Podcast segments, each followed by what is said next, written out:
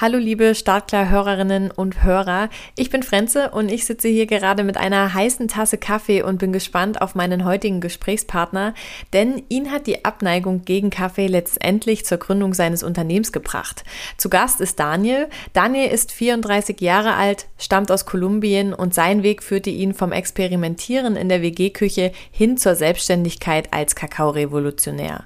Inzwischen ist Daniel Chef und Miteigentümer der Coakult GmbH, dem Unternehmen Unternehmen hinter der Marke Coawach und dem, wie er behauptet, nachhaltigsten Foodunternehmen Deutschlands mit Sitz in Berlin. Hey Daniel, schön, dass wir heute Zeit haben, um über Coawach und eure Geschichte zu sprechen und herzlich willkommen im OneCrowd Podcast.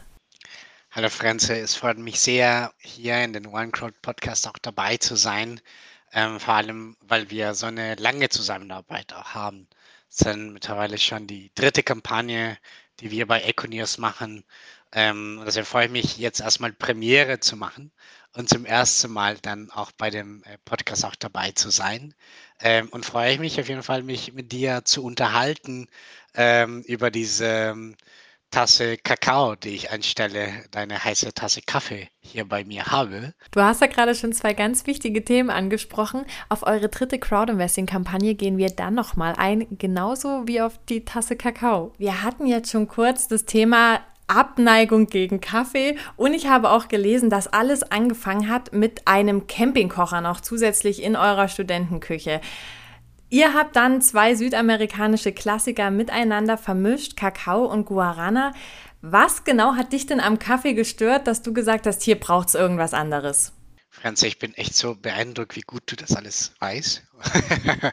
Äh, ich selber komme aus Kolumbien und äh, genau, und sind wir dann tatsächlich dann mit meinem Mitgründer Heiko Butz in 2013, da haben wir das erstmal angefangen in der WG-Küche, da hatten wir noch nicht den Campingkocher verwendet. Äh, ich erzähle aber gleich, wo wir den verwendet haben. Und äh, die erste Idee war tatsächlich etwas mit Kaffee zu machen, weil ich aus Kolumbien komme, da wird auch viel Kaffee angebaut. Aber äh, wir hatten das Problem, dass wir beide nicht wussten, was guten Kaffee ist. Äh, dementsprechend war das natürlich keine Option, etwas mit Kaffee zu machen. Und haben wir dann etwas überlegt, was können wir dann noch machen? Wir finden diesen Wachaspekt wichtig. Mhm. Haben wir dann Guarana bestellt. Man konnte nicht in viele Orten Guarana kaufen. Auch heute immer noch nicht kann man in viele Orten Guarana kaufen, also im Handel. Und äh, dann sind wir zum Supermarkt gegangen und haben wir dann verschiedenen Produkten gekauft, ja, also von O-Saft, ja, über Karo Kaffee, ja, sonstigen Sachen dann nochmal ausprobiert. Und am Ende des Tages haben wir uns angeguckt und gesagt, wow, das mit Schokolade, das schmeckt uns am besten, also den heißen Kakao. Ich liebe Schokolade, er liebt auch Schokolade, also verrückterweise hat das auch gut funktioniert. Und dann kam der Campingkocher ins Spiel, als wir angefangen haben, wirklich mit Konsumenten das Produkt zu testen, weil wir sind dann mit dem Campingkocher zu der Mensa, damals war es an der Uni Köln, da gibt es eine große Mensa an der Uni Köln.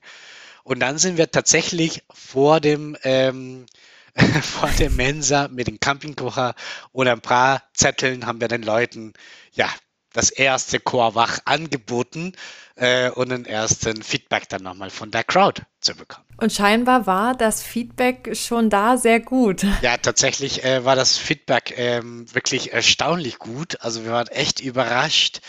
Ähm, und ich glaube, das war das erste Mal, dass ich von jemandem gehört habe, wow, das ist super. Ich trinke nämlich keinen Kaffee und mir fällt manchmal den Kick und ich tendiere eher vielleicht zu Energy Drinks, aber es ist vielleicht nicht mein Liebsten. Das wäre super, wenn es auch so ein Produkt dann auf den Markt gäbe. Und ich kann mich immer noch daran erinnern, später haben sich sogar Leute auch bei uns bedankt oder bei mir bedankt, dass wir diese Alternative zu Kaffee auf den Markt gebracht haben, weil es tatsächlich eine, eine Lücke gab. Ja, also du wirst es äh, mir vielleicht sagen, es gibt nicht so viele Menschen, die, die nicht Kaffee mögen, aber tatsächlich gibt es doch ein paar. Und vor allem, äh, wir sind da nicht, mittlerweile nicht mehr so ein Anti-Kaffee-Unternehmen, wie es mal früher am Anfang war, sondern wir sehen das eigentlich für eine gesunde Abwechslung. Ja, also da eventuell mal mit dem, jetzt um 10 Uhr morgen dann einen schönen Kaffee zu trinken, aber vielleicht nachmittags dann einen leckeren Chor zu trinken oder ein Riegel von uns zu essen. Das ist auch eine schöne Abwechslung, wo man seinen äh, Koffein oder seinen Kick bekommen kann. Genau, das Schöne bei euch ist ja, für alle, die euch jetzt vielleicht noch nicht so genau kennen, dass ihr eben nicht nur diese Getränkesparte abdeckt, sondern eben auch Riegel anbietet und noch vieles weitere. Wir können dann gerne auch noch mal so ein bisschen über euer Produktsortiment sprechen.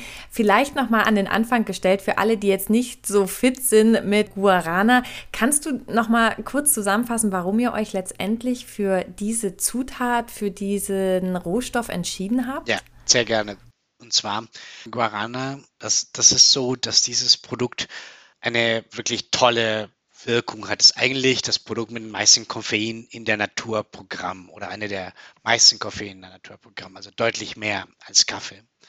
Nur ist dieses äh, Pulver sehr bitter, also das schmeckt wirklich nicht gut. Ein paar Leute kennen Guarana, weil sie ähm, das mal vielleicht für Uni-Examen oder irgendwie Klausuren oder Bachelorarbeit, Abgabe mal verwendet haben, aber sie kennen, dass dieser Geschmack einfach nicht funktioniert. Und ähm, wir haben einfach das gemeinsam mit Kakao gemischt, weil einfach Schokolade schmeckt ja jeder. Und wir haben sozusagen diesen Rohstoff so verwendet, dass wir die den Mehrwert haben von den Guarana. Also es ist kein Extrakt, es ist ein komplett Naturprodukt, den wir einfach nur sehr klein machen, als Pulver verwendet und in unseren äh, unterschiedlichen Produkten da drin ist. Und die eine tolle Wirkung hat, weil es nämlich auch nicht wie Kaffee ist, halt eine schnelles Hoch und Runter hat. Also wenn man viel Kaffee trinkt, dann trinkt man in der Regel mindestens vier bis fünf Tassen am Tag. Äh, wenn man einen starken Chorwachtrinker ist, dann wird man nicht mehr als drei machen, weil die ein bisschen langanhaltender ist, der Effekt. Also ähm, es kann bis zu vier Stunden dauern, der Effekt. Also es ist ein bisschen bekömmlicher auch dann für den Körper. Und das größte Manko an dem Rohstoff ist halt den Geschmack. Und das haben wir sozusagen in der Kombination meiner Meinung nach sehr schön gelöst. Das ist ein sehr leckeren Wachmacher. Alle, die Lust haben, sollten also unbedingt einfach mal probieren. Bei euch steht Kakao ja immer an erster Stelle, auch ähm, auf der Zutatenliste. Wenn man jetzt über Kakao nachdenkt, dann denkt man irgendwie ganz schnell an die Trinkmilch, an vielleicht noch die Zutat beim Backen. Ihr habt euch ja als Ziel gesetzt, den Kakaokonsum in Deutschland zu revolutionieren. Und wir hatten es auch gerade schon, ihr denkt da nicht nur an das Getränk, Du als Kakao-Experte jetzt, wie steht es denn aktuell um den Kakaokonsum in Deutschland und auch um das Kakao-Image und ähm, woher kommt eigentlich deine Leidenschaft? Das ist so eine spannende Frage, die du stellst. Ähm, tatsächlich in Kolumbien, da trinken viele Menschen auch Kakao. Ne? Also diese äh, Kakao ist natürlich hier in Deutschland ähm, wirklich einen kleinen Komponent. Äh, ich würde sagen, bis vor zehn Jahren, bis wir angefangen haben, in der Regel waren viele Kakaoprodukte mit ganz wenig Kakao, sehr viel Zucker äh, drin. Und es hat sich auch eine Entwicklung auch gegeben, also deutlich mehr Kakao auch in den Produkten, äh, weil Kakao ein super schönes äh, Zutat ist, aber wenn natürlich äh, in den meisten Trinkschokoladen war das so 80 Prozent Zucker, dann ist es natürlich dann auch nicht mehr so gut, weil es natürlich sehr viel Zucker hat und sehr viel auch Kalorien. So das auf der einen Seite, also wie wir sozusagen den Kakao konsumieren. Und dann auf der anderen Seite ist das Thema, äh, was vor Ort bei dem Kakao-Produzenten passiert ist. Und ähm, dadurch, dass so viele Menschen auf der Welt Kakao konsumieren in Schokoladen, ähm, hauptsächlich aber auch dann in, in Milchmischgetränken. Es ist so, dass natürlich ein Bauer versucht, das zu optimieren. Und, ähm, und da sind sehr schlechte Praktiken auch zustande gekommen. Missbrauch von Kindern, also Kinderarbeit in den Kakaoanbauregionen. Und dieses Thema hat mich da schon sehr stark äh, schockiert. Also ich komme aus Kolumbien. Ich komme aus einem Land, wo es viel in der Kultur auch Kakao getrunken wird. Aber ich komme aus einem Land, wo es viele Menschen gibt, die wirklich nicht ein gutes Einkommen haben. Ja, viele kleine Bauern, die eventuell für große Produktion arbeiten, also wo es auch viel Missbrauch gibt, dann äh, viele schlechte Arbeitsbedingungen gibt. Und das hat mich immer unglaublich stark motiviert. Ja, also ich habe deswegen auch Volkswirtschaftslehre studiert, ähm, auch eine Veränderung in die Welt äh, da nochmal zu bringen. Und als dieses Thema äh, klar worden ist, dann habe ich gesehen, okay, da ist bei Kakao tatsächlich etwas, wo wir mehr verändern müssen. Wir müssen mehr Bewusstsein bringen, woher wir die Rohstoffe holen, Und es ist so schade, dass ähm, es sozusagen in der Lieferketten ähm, dann zu diesen, zu diesen Missständen gibt. Ja, also dass es wirklich dann vor Ort Kinderarbeit ähm, entsteht. Und das finde ich ein, ein No-Go. Ähm, und was ich oder wir uns damals als, ähm, als Ziel vorgenommen haben, war ein neues, cooles Produkt zu machen. Ja, also dieses Thema auch zu lösen mit dem Thema äh, auch Energie mit einer Schokolade zu bekommen oder mit einer äh, heißen Schokolade äh, anstatt einen Kaffee. Aber vor allem dieses Thema auch dann von Fernhandelsbedingungen dann auch voranzutreiben und auch ein Beispiel zu sein, dass von Anfang an ein kleines Unternehmen, cooles Unternehmen, auch die gesamte Lieferkette auch dann ähm, sicher ohne Kinderarbeit auch sein kann. Und das war etwas, was wir uns vorgenommen haben. Und in diesen zehn Jahren hat sich unglaublich viel getan. Ich glaube, diese, ähm, die Nachhaltigkeit in Bezug auf Kakao hat sich enorm weiterentwickelt. Große Player, äh, wie zum Beispiel ähm, Rittersport machen sehr große äh, Programme auch zum Thema Nachhaltigkeit. Äh, Fairtrade Label auf dem Kakaoprodukten bei Lidl, bei Aldi äh, sind, glaube ich, heute nicht mehr wegzudenken. Und deswegen ist tatsächlich schon was entstanden. Es hat sich schon viel bewegt, ähm, was den Kakaokonsum in der Form ist. Ähm, Im Thema auch, dass, dass der Rohstoff und auch der Herkunft und auch die Menschen auf diesem Weg mehr wertgeschätzt werden, hat sich unglaublich viel getan. Und wir als Firma dann mit unseren ähm, Koffein-Kakao haben wir weiter äh, sehr stark auch gewachsen und haben wir auch dann das Kakaokonsum dann auch für Erwachsenen in den, äh, sage ich mal, als, als Heißgetränk oder als Ready to Drink äh, immer wieder und immer stärker positioniert, auch im Handeln. Und das sind natürlich auch ähm, ja, tolle, tolle Erfolge, äh, die wir natürlich noch weiter größer machen wollen, weil äh, diese äh, Mischstände sind nicht nur bei Kakao, vielleicht bei anderen äh, Zutaten. Und wir wollen da auch weiter unseren Beitrag leisten und wir wollen da einfach stärker auf dem Markt sein und auch ein Vorreiter sein, was die Themen Fairhandelsbedingungen, aber auch Nachhaltigkeit sein.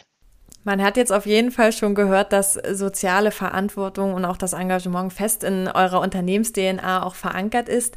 Wie sieht denn euer soziales Engagement ganz konkret aus bei Coavach? Seid ihr oft vor Ort? Kennt ihr eure Handelspartner persönlich? Vielleicht kannst du uns so ein bisschen einen Einblick geben, wie das im Alltag und bei euch auch über den ganzen Produktprozess hinaus funktioniert. Ja, total gerne. Und zwar es ist, ich meine, wir sind jetzt mittlerweile ein, ein neun Jahres altes Unternehmen und es ist ein Prozess, also wo wir auch heute sind. Und am Anfang war das natürlich schwierig, alles direkt mit den Quellen dann nochmal zu finden. Wir haben dann mit guten Partnern auch zusammengearbeitet, also Gründer des Fernhandels. Und dann haben wir uns dann noch weiterentwickelt, dass wir dann auch geguckt haben, okay, welche sind Kooperativen aus denen wir weiter das Ganze ausbauen können. Mit wem können wir gut zusammenarbeiten, auch die Produkte dann vorzukaufen, dann nach Europa zu importieren, die Produkte zu verarbeiten ähm, und dann die final auch in unseren einzelnen Produkten auch dann zu verwenden. Und so haben wir dann auch dann äh, Lieferwege oder äh, Lieferketten dann aufgebaut, wo wir dann auch sehr gut äh, dann unsere Produzenten dann fortkennen, die wir auch dann besuchen. Wir können natürlich nicht immer und bei jedem auch dabei sein, weil wir äh, ja verschiedene Komponenten, also mehr als 15 verschiedene Komponenten, auch weltweit äh, fast äh, Produkte importieren und da arbeiten wir zusammen mit, ähm, sage ich mal, Fairtrade-Importeuren, äh, um dann vor zu kaufen. Und was wir machen, ist, dass wir besuchen dann die, Kooperati die Kooperativen versuchen vor Ort die Verbindung dann zu stellen, mindestens einmal im Jahr und somit auch dann eine Verbindung herzustellen. Ähm, und der größte Erfolg, wo, wo, wo wir das auch geschafft haben, war das ähm, mit unseren ähm, Kooperative in Thema äh, Guarana weil es auch keine Fairtrade-Zertifizierung gab in Guarana. Und wir haben das gemeinsam mit dieser Kooperative auch aufgebaut in äh, Brasilien, in den Amazonas-Region. Und dort haben wir tatsächlich auch wegen dieses Engagement und unser Engagement auch fürs Fernhandel auch den Fairtrade Award in 2019 dann auch äh, bekommen. Ja, was uns natürlich total stolz macht, weil wir, auch wenn wir immer noch eine kleine Firma sind, auch trotzdem eine Veränderung vor Ort bei den Menschen, aber auch hier in Deutschland auch erfolgreich umgesetzt haben. Ja, es ist auch Wahnsinn. Ich habe vorhin mal kurz auf die Karte geschaut. Also ihr seid ja wirklich von Peru über Madagaskar bis Sri Lanka unterwegs. Du kannst auch gerne noch mal ergänzen. Du hast jetzt auch gerade schon Brasilien ähm, erwähnt. Sind das so eure Hotspots oder fehlt da jetzt noch was auf der Landkarte, was ich vergessen habe zu erwähnen? Also tatsächlich, genau, sind das äh, unsere starken Hotspots, die du dann nochmal angesprochen hast. Mittlerweile arbeiten wir und das finden wir auch gut, etwas mehr auch dann äh, in Sierra Leone, also in afrikanischen Ländern, wo auch dann viel Kakao angebaut wird. Ähm, das ist auch nochmal ganz spannend, auch in Peru oder eben Dominikanische Republik mit dem Thema auch Kakao. Aber sonst sind das auch dann die, die wichtigsten Hotspots, die du dann auch schon mal angesprochen hast, genau. Jetzt haben wir natürlich schon viel über die internationale Zusammenarbeit auch gesprochen. Ihr habt Fairtrade-Standards, welche auch Umweltkriterien enthalten. Mit äh, langen Lieferketten kommt ja auch da manchmal so die Frage, wie kann man das gut umsetzen? Ihr sagt auch, ihr schützt die Umwelt, ihr versucht auch etwas im Bereich Klimawandel zu bewegen und unterstützt Klimaschutzprojekte. Kannst du da mal ein bisschen näher drauf eingehen, ähm, wie genau das bei euch aussieht? Hundertprozentig. Und zwar genau, also zu diesem Thema, wie du es schon mal angesprochen hast, also das Thema Fairtrade, da sind sehr viele äh, Komponenten dabei. Also da geht es zum Beispiel auch in Forderung von äh, demokratische Organisationen. Also wir können nur Fairtrade beziehen, wenn es vor Ort auch eine Genossenschaft gibt. Also ähm, zu sein Menschen, die zusammen eine demokratische Entscheidung dann nochmal treffen. Die müssen fort auch dann die Rechte äh, von Frauen sind total wichtig und werden im Vordergrund. Wir haben dann wie total tolle ja, Heldinnen äh, in der Fairtrade-Kultur, die das auch voranbringen. Wir haben noch das Thema Arbeitsschutzbedingungen und aber auch Wasser. Wie gehen wir auch dann mit Wasser um? Also es sind viele Komponenten, die fort angegangen werden, aber es bleibt ja nicht dabei, äh, wie du das angesprochen hast. Wir sind auch nochmal dazu dazu auch biozertifiziert, also dass es auch, wie wir dann auch anbauen oder wie es angebaut wird, dass es auch bestmöglich dann auch für, den, für das Land, auch die wir auch verwenden. Und dann darüber hinaus, ähm, viele von unseren Produkten sind auch dann vegan, einfach weil wir denken, dass es auch sehr wichtig ist, äh, wie wir konsumieren und auch welche ja am Ende CO2-Effekt äh, wir dann auch haben oder was auch diese Repercussion oder diese Wirkung dann auch auf die ja, Tieren und in unseren Umwelt passiert. Aber wir bleiben auch nicht dabei, sondern wir sind auch komplett als Unternehmen auch im Klima ja, neutral oder klimaneutralisiert. Also wir gleichen unseren CO2-Emissionen, wir kompensieren diesen, weil wir natürlich auch Rohstoffe haben, die ähm, genau, die aus unterschiedlichen Ländern kommen und wir arbeiten sehr gerne mit diesen unterschiedlichen Ländern, aber es ist trotzdem ein langer Weg zu uns und hier nach Europa. Und dies, da entsteht ja CO2-Emissionen, entsteht auch CO2-Emissionen auch bei der Herstellung des Produktes.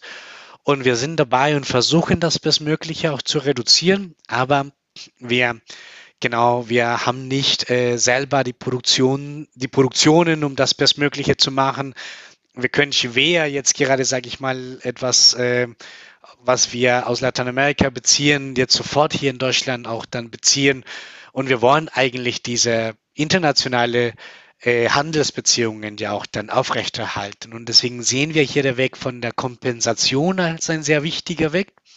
Und wir haben uns entschieden, einfach das auch freiwillig zu machen. Und seit 2021 ähm, sind wir auch als klimaneutrales Unternehmen. Also alles, was wir tun, wird halt kompensiert. Und wir kompensieren in Klimaprojekten auch in Ländern, wo wir auch dann die Produkte noch beziehen. Das bedeutet also, die Klimaprojekte sind in Waldprojekte, dann in Sierra Leone oder in Waldprojekte auch dann äh, in Brasilien, ähm, so dass auch dort, wo wir sozusagen diese Rohstoffbeziehung auch wieder auch dann tolle Projekte entstehen. Genau. Und da sind wir der Meinung, ähm, auch wenn viele sagen, ja, wir müssen das mal irgendwie alles verändern, so dass wir einen Finger bewegen. Wir sagen, nein, wir als Unternehmen, wir als nachhaltiges Unternehmen müssen Vorreiter sein für Veränderungen in unserer Wirtschaft, für Veränderungen vor Ort hier in Europa. Und dementsprechend machen wir das, also äh, Fairtrade-Standard, Bio-Standard, veganen äh, Produkten oder auch klimaneutralen, ähm, neutralisierten Ausgleich.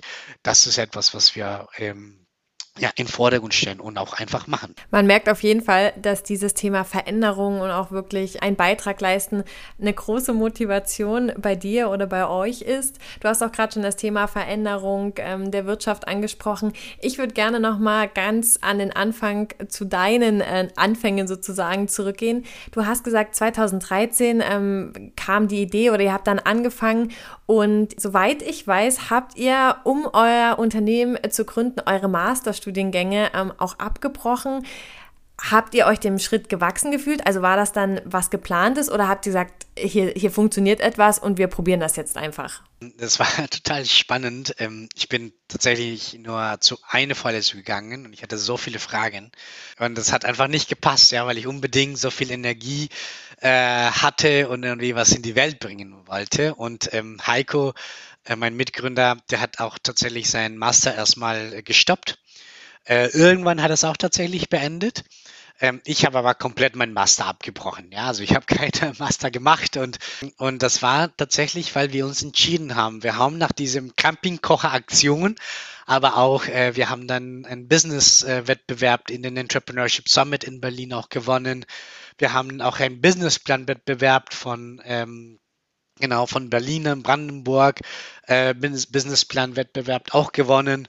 Und wir haben bemerkt, hey, da gibt es ein paar Interessenten, die auch bereit sind, äh, Geld zu geben, so als Business Angels. Äh, und wir sollen einfach das Ganze eine Chance geben. Ja? Und waren wir diese Moment auch gewachsen? Ich glaube nicht. Ich war da relativ jung, äh, 24 Jahre alt, hatte keine Ahnung von Unternehmensgründen, keine Ahnung von wie genau ein Unternehmen auch geführt werden sollte und ähm, wie Mitarbeiter auch geführt werden sollen, müssen. Ähm, also ich hatte keine Ahnung von nichts, ich war nur aktiv, war voller Energie, hatte Ideen im Kopf, wollte was verändern. Ähm, genau, und dann sind wir einfach losgestartet und haben wir das auch gemacht. Ja, also ich glaube, wir haben wirklich viel, viel Glück, viel, viel Arbeit. Wir haben sehr viele Sachen äh, falsch gemacht. Ähm, aber am Ende sagt man ja auch in der Gründung geht es darum, ein paar, paar ein bisschen besser zu machen als, als die schlechter, die man gemacht hat. dann, äh, und so sind wir dann auch heute. Ne? Also es ist unfassbar, äh, was das für eine Reise war. Dann als äh, ja zehn Jahren seit der Gründung Start ähm, und, oder oder sage ich mal Idee, äh, neun Jahren äh, und Gründung wirklich. Ähm, aber wir waren ja, einfach ein bisschen mutig, könnte man sagen. Aber sehr, sehr schön und ich glaube auch sehr inspirierend für viele da draußen. Ähm, was würdest du sagen, waren dann so, als ihr gestartet seid, so die ersten großen Herausforderungen oder auch die ersten Überraschungen, wo ihr gesagt habt, oh, darüber haben wir vielleicht gar nicht nachgedacht oder äh, ja, das kommt jetzt doch etwas spontan auf uns zu? Also nur die Produktion, ja. Also wir hatten die, erstmal dieses Produkt ähm, in der WG-Küche ja zusammengemischt. Wir hatten keine Ahnung, wie man das irgendwie groß macht, wie man es produziert. Wer macht das? Welche Unternehmen? Wer gibt es Mischerunternehmen? Wie findet man diese Mischerunternehmen in Deutschland? Ähm, und ich bin dahin gekommen mit so mit einem, einem kleinen Mischer und mit so einem Rucksack, bin zu diesem Unternehmen gekommen und gesagt, hey, so mache ich das bei mir in der WG-Küche. So, wie können wir hier 50 Kilo machen bei Ihnen? ja, also so viele Herausforderungen, wie wir wussten gar nicht, äh, wie können wir zu Lebensmitteln handeln. Wir haben vielleicht gedacht, hey, vielleicht funktioniert das leichter mit Cafés wir das ganze Businessplan auf Cafés gesetzt und ein paar irgendwie Cafés gefunden, die bereit waren oder Gastronomen, die bereit waren, das mal zu testen.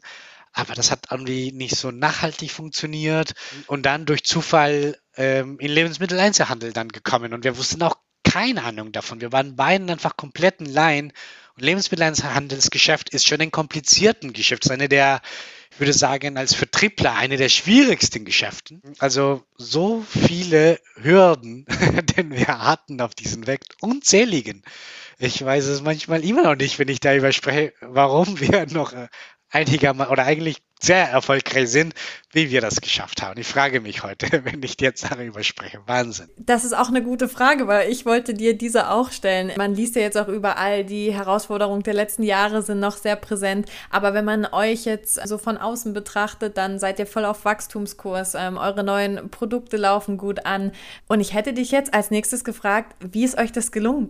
ja, genau. Und ich glaube, zumindest in diesen letzten Jahren, ja, und ich glaube heute noch, zum Teil in diese Groß, also dieses Jahr werden wir so um die 10, äh, 12 Millionen Umsatz machen und also auch wieder ein sehr gutes Wachstum, so zwischen 30 bis 50 Prozent, was wirklich echt gut und stark ist für die, ja, wie du sagtest, Krisenzeiten, wo wir eigentlich sind. Und ich glaube, das hat mit einer wichtigen Komponente zu tun, also es ist auch unsere Fähigkeit, immer wieder äh, neu zu denken, immer wieder diese Challenges zu zu überwinden, weil wir so gestartet sind. Wir wissen einfach nicht, wie Sachen funktionieren. Wir müssen einfach lernen, verbessern, Fehler machen und einfach nicht so lange darüber nachdenken oder, oder weinen, dass wir den Fehler gemacht haben, sondern direkt in die Verbesserung gehen, direkt in die Anpassung gehen. Und das ist etwas, was ich glaube, als schon Unternehmenskultur etabliert haben. Ja, also dieses schnelles Denken, dieses, wie können wir machen, wie sind wir nah an den Konsument. Ähm, wir haben das mal mit Pulver angefangen, bemerkt, okay, wir schaffen schon eine gute Menge an Massen zu erreichen, aber vielleicht nicht alle. Wie können wir noch mehr Menschen erreichen? Und dann sind wir dann nochmal zu Drinks dann auch nochmal gewechselt. Aber es gibt vielleicht Menschen, die nicht so gerne Sachen trinken, sondern vielleicht mehr essen. Lass uns mal dann zum Regel gehen. Und äh, jetzt, und es, es gibt zum Beispiel ein ganz spannendes Produkt, was wir diesen Monat launchen. Das sind die Müsli, wo ich total stolz bin, weil sie sind so lecker und das macht so Sinn, wie viele Menschen Müsli jeden Tag essen. Ja, also an, am, am Tisch, wir haben so Crunchy Müslis, wo es auch Guarana ist, wo direkt auch dann diese Kick auch dann nochmal geben kann. Also eigentlich eine total geniales Komponent, was wir jetzt in diesem, in diesem Jahr bringen. Und dann das andere ist, ist, dass wir als Vorreiter, und das war diese schönen, wir sind Vorreiter von diesen äh, Food Startup Kultur, wir sind Vorreiter von sehr starkes, nachhaltiges Unternehmen äh, in den Produkten. Heute ist es ein enormes, wichtiges Thema für die Industrie Nachhaltigkeit. Ich habe schon mal angesprochen, das Thema Fairtrade Label, dann bei Aldi oder bei Lidl in den Kakaoprodukten. Wir haben das. Dementsprechend ist es für uns ziemlich leicht, irgendwie Listungen zu bekommen oder auch dann weiter bekannt zu sein. Und das ist so schön, weil wir einfach gute Produkte machen, von dem Herzen was machen für unsere Konsumenten. Und ich glaube, das ist meiner Meinung nach der Grund, warum wir noch so erfolgreich sind und warum wir in diesem Jahr trotz der Schwierigkeiten auch sicher und stark auch wachsen werden. Ja, du hast jetzt auch schon euer sehr umfangreiches Produktportfolio angesprochen, was eben wirklich sehr viele Bereiche auch abdeckt. Und ihr seid dann auch ja bekannt für eure Designs und auch eure Marketingkampagnen. Ich habe jetzt auch gelesen, dass ihr schon wieder eine innovative Kommunikationskampagne für euren Sommerdrink 2023 plant, wo ihr auch mal ganz gezielt die Generation Z ansprechen möchtet.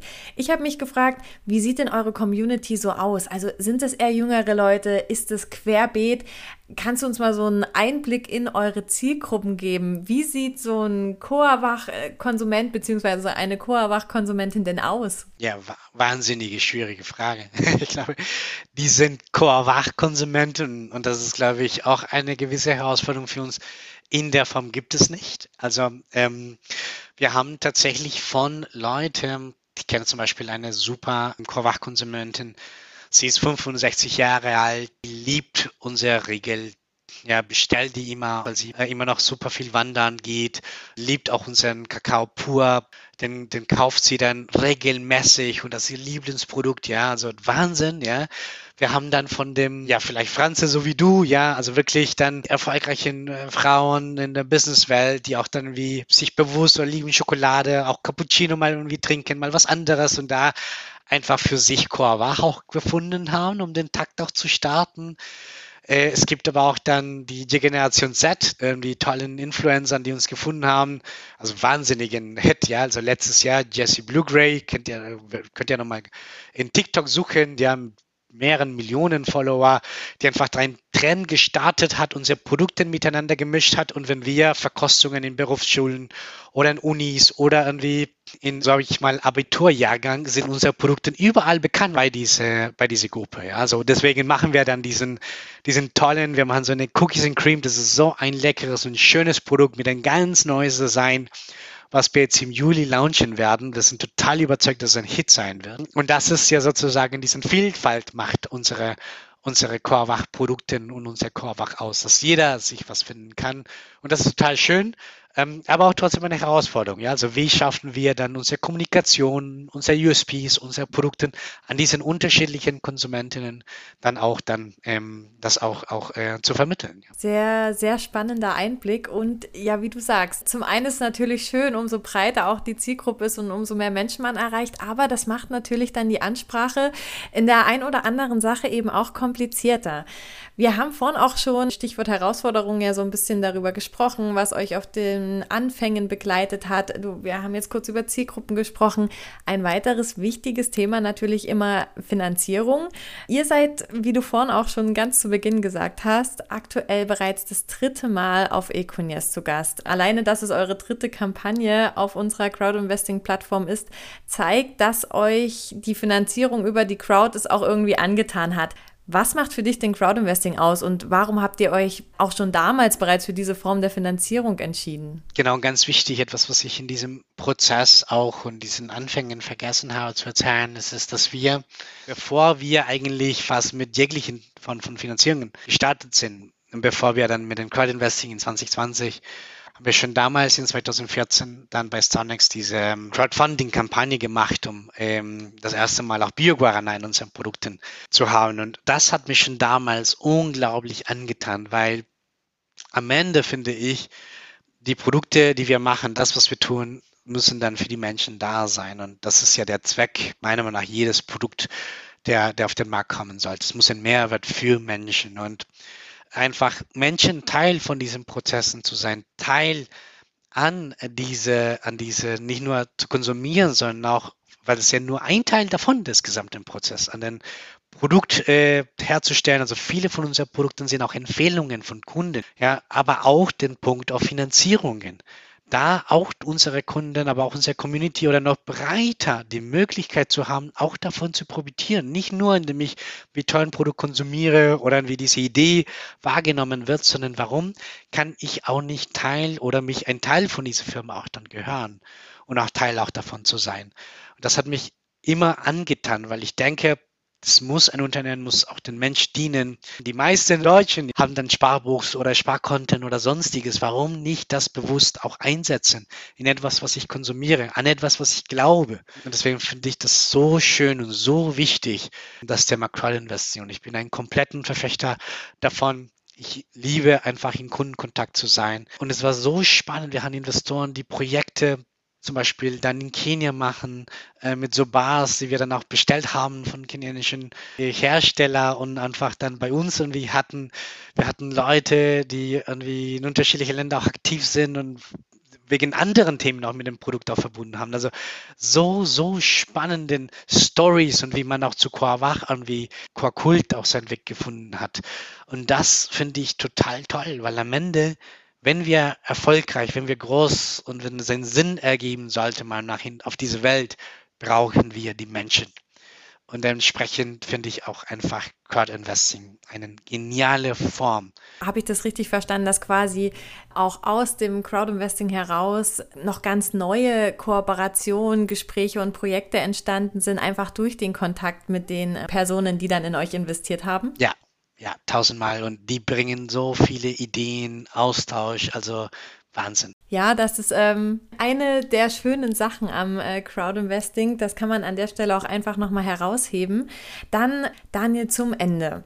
Habe ich drei kurze Fragen für dich vorbereitet von diesem wirklich sehr, sehr inspirierenden Gespräch, ähm, auf die du jetzt einfach ganz spontan antworten sollst. Bist du bereit? Okay. Bin bereit. Sehr gut. Wenn du jetzt ganz spontan ein Produkt aus eurem Sortiment auswählen müsstest, welches wäre das? Chorwach pur, Pulver. Das kam äh, sehr schnell. du meintest, es muss auch schnell sein. Ja. Dann eine Frage, die vielleicht für jemanden wie dich, auch als Unternehmer, sehr viel eingespannt, gar nicht so einfach zu beantworten ist. Wann war dir das letzte Mal so richtig langweilig und was machst du, wenn dir mal langweilig war? Ja, also schwierig. Ich glaube, langweilig. Es ist schwierig, weil ich glaube, langweilig, das ist nicht etwas, ich verstehe das Thema langweilig halt nicht so gut, weil ich, ich lasse es nicht zu, dass es langweilig ist für mich. Aber ich würde sagen, so, wann ich an Themen, wo ich nicht so viel inspiriert war. Ich glaube, das ist vielleicht auch dann langweilig, würde ich das so vielleicht für mich definieren. Und das ist immer, wenn ich zu viel in zu operativ werde, wenn ich nicht irgendwie eine neue Vision habe, wo ich mich ransetze, wo ich die Leute mitnehme, wo ich die Leute motiviere.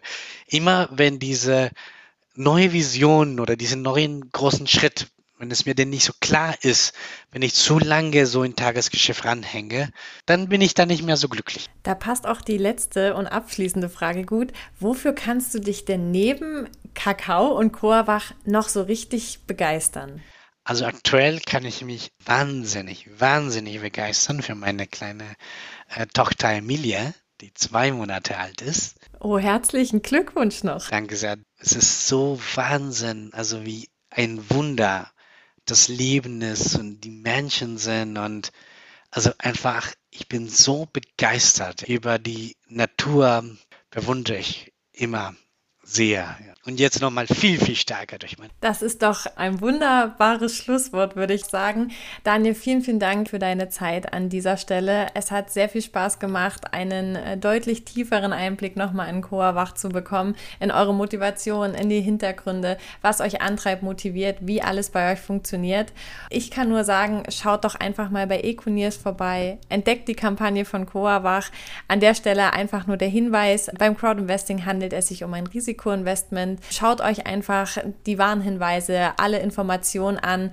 Und ja, Daniel, eine Produktempfehlung noch von dir. Wenn man jetzt Coavach noch nicht kennt, welches Produkt sollte man auf jeden Fall nicht verpassen und mal testen?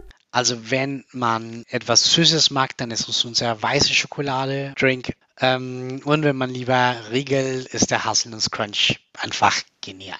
Ich kann ja jetzt an der Stelle verraten, dass mein Favorit der Kokosriegel ist. Naja, ah es ist Perfekt.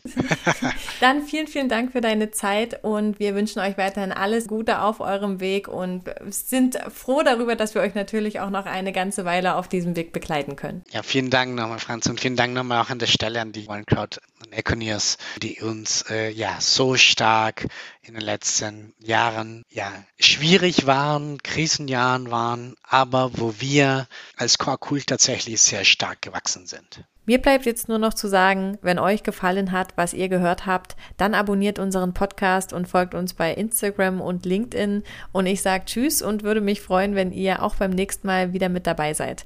Bis dahin, lasst es euch gut gehen.